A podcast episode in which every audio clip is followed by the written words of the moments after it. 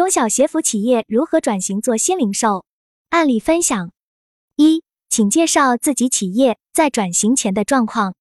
黄国旺，我们的店铺主要分布在南昌、赣州、吉安、景德镇、萍乡、宜春等地级市，个别店在县级市，店铺面积在六十比两百平。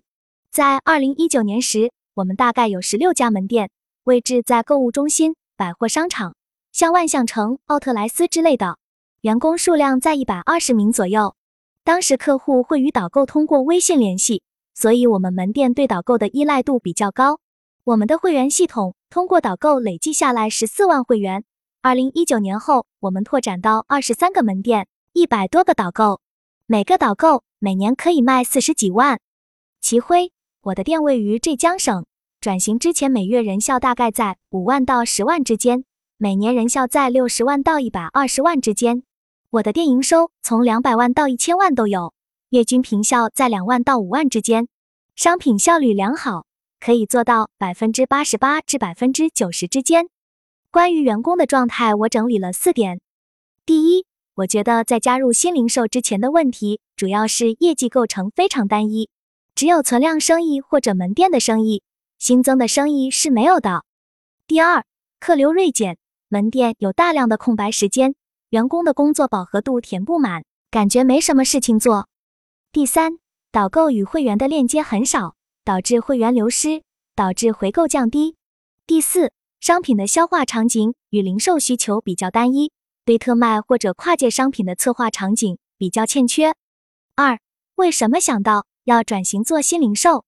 黄国旺，我们想转型做新零售，纯粹是受疫情影响，因为二零二零年。疫情突然来袭后，我们开始做直播，当时也签了不少库存。我们也意识到触达客户的重要性。二零二零年春节的时候，门店关了，我们就开始做评估。当时我觉得在抖音上做直播挺好的，并且有两个买手和两个店长很快就上手了，有一场直播销售数据有三十几万，非常振奋人心。我们的大部分流量来自于会员，当时我们本身加了一些群。我们就把我们直播的一些信息和折扣优惠在这些群里发出来，同时我们也意识到会员的重要性，紧接着就开始转型尝试怎样能够触达更多会员，尝试了活动邀约、促销推广等方法。齐辉，关于这个问题，我来讲两个公司，一个公司是在二零一七年成立的 Recoco，这应该是我们在杭州做的第一家做新零售的公司，那时候我们就开始做小程序商城。因为当时我们与微盟合作，所以所有小程序的后台都与 ERP 接通，像物流数据、会员数据，还有商品库存。当时直播还不是风口，我们就只是通过小程序打通线上线下。现在回头看，感觉当时走得太快。我们在摸索了两年之后，一年大概能做到一两百万。当时我了解到雅银公司一年能做五六百万，所以二零一九年的时候我们就停了。我离开 Recoco 到新企业后，为什么想到要去做新零售？第一，有一半原因是因为疫情，另一半原因是我觉得之前在 Recoco 时，感觉新零售有很大的发展空间。去年我到新公司之后，就开始分析新零售，但最直接的转型原因是因为现在业绩下滑的非常多，业绩构成很单薄，像直播平台、小程序、小红书、闲鱼都没有做，有大把的业绩流失掉了。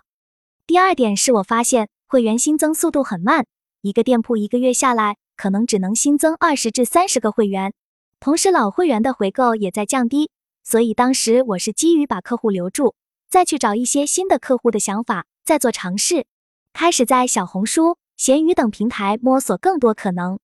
三做转型前做了哪些准备工作？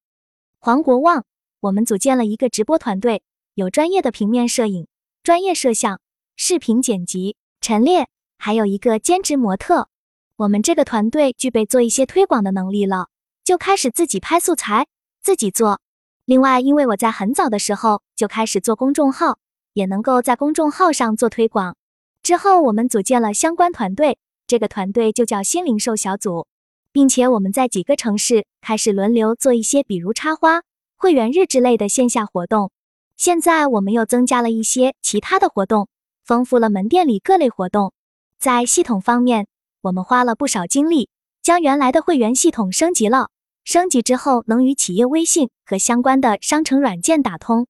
齐辉，我们做的工作有以下几点：第一点是我们把业绩的绩效考核方式和方案调整了，针对新零售的业绩考核重新定完之后，把这部分业绩并入到正常考核里。所以，对于员工的收入来说，这是一个非常切实的保障。我觉得，对于门店员工，我们需要从最切实的地方入手，把业绩绩效调整好。第二点是，之前我在做品牌商的时候，其实做了很多的工作，包括后台的 POS、ERP 打通，通过小程序商城打通线上线下，还解决了物流的分配机制和门店的利益分配机制。第三点是我一直觉得新零售这件事情不是技术的问题。是人的问题，而且它最重要的点不是机制，不是后台，不是技术，最重要的是中层的管理人员和门店的人怎样把这套东西在门店里还原出来，这是非常重要的。四、转型新零售做了哪些主要工作？期间碰到的主要困难是什么？如何克服困难？黄国旺，第一个问题是当时我们测试了用群控系统，通过每个门店用一个手机去做会员的维护。不会发太多推广内容，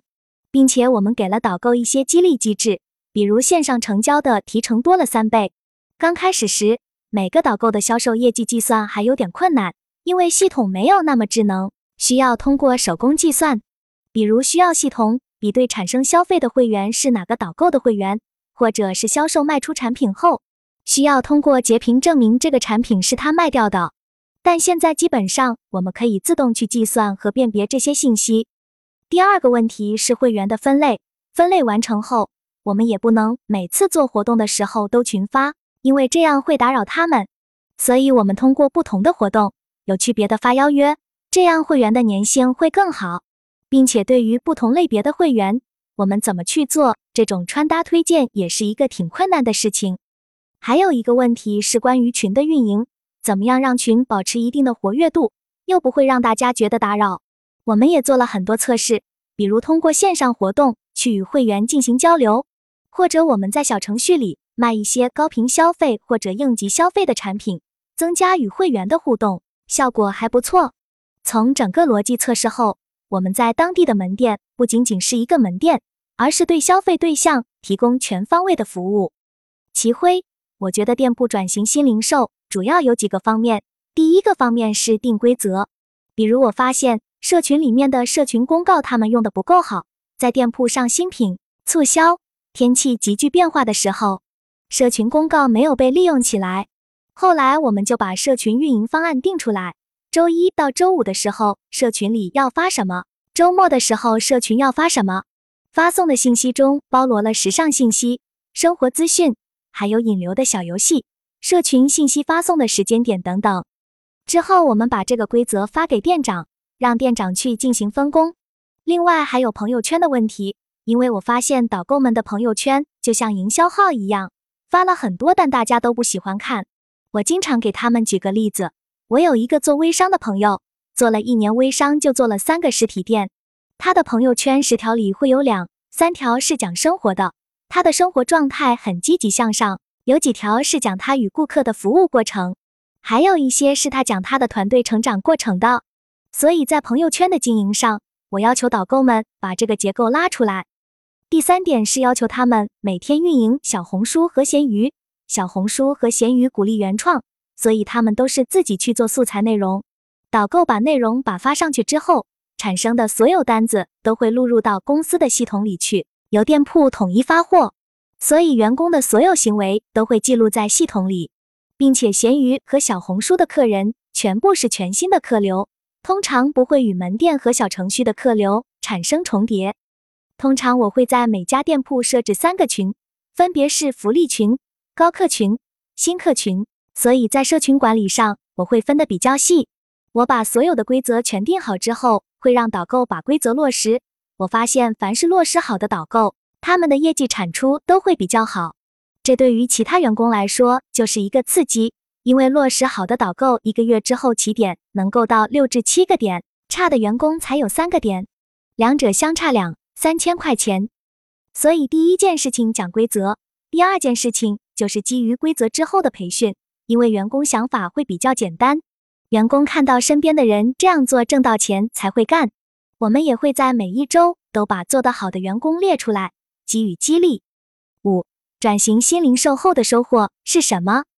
黄国旺，最近我关注到大家都认为线下实体店后面会发展的越来越好，我认为主要原因是线下流量的来源，因为现在流量越来越贵。我们前期通过多年的经营，看起来积累了十几万会员，但活跃会员真的不多。但我们在抖音号、视频号、公众号。微信群里的客户留存非常好，流失率很低，这是一点。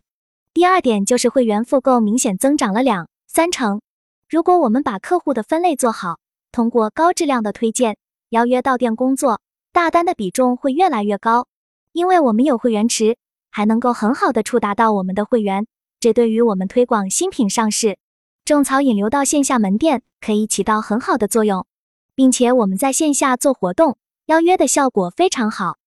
齐辉，我的收获就是从数据上来看，现在会员新增比之前好很多，因为有从小红书、闲鱼还有直播等全新渠道进来的客流，目前一个月会员新增在五十至八十人，每个月每个店铺大概有增长二十至三十个新客流成交，在冬天我们的客单价都是至少一千五百元以上。第二是会员回购，回购大概有提升十五个点到二十个点。我觉得做新客人的难度永远大过老顾客。从管理上来看，我觉得门店员工的工作饱和一点比较好。员工越闲越没状态。员工的工作饱和度填满之后，虽然刚开始会觉得不舒服、不适应，会进行反抗，但是慢慢他发现能挣到钱，收入提高了，整个人的工作能力就提升了。我觉得没必要跟员工去画饼，要让他们通过做事能够实际的增加收入。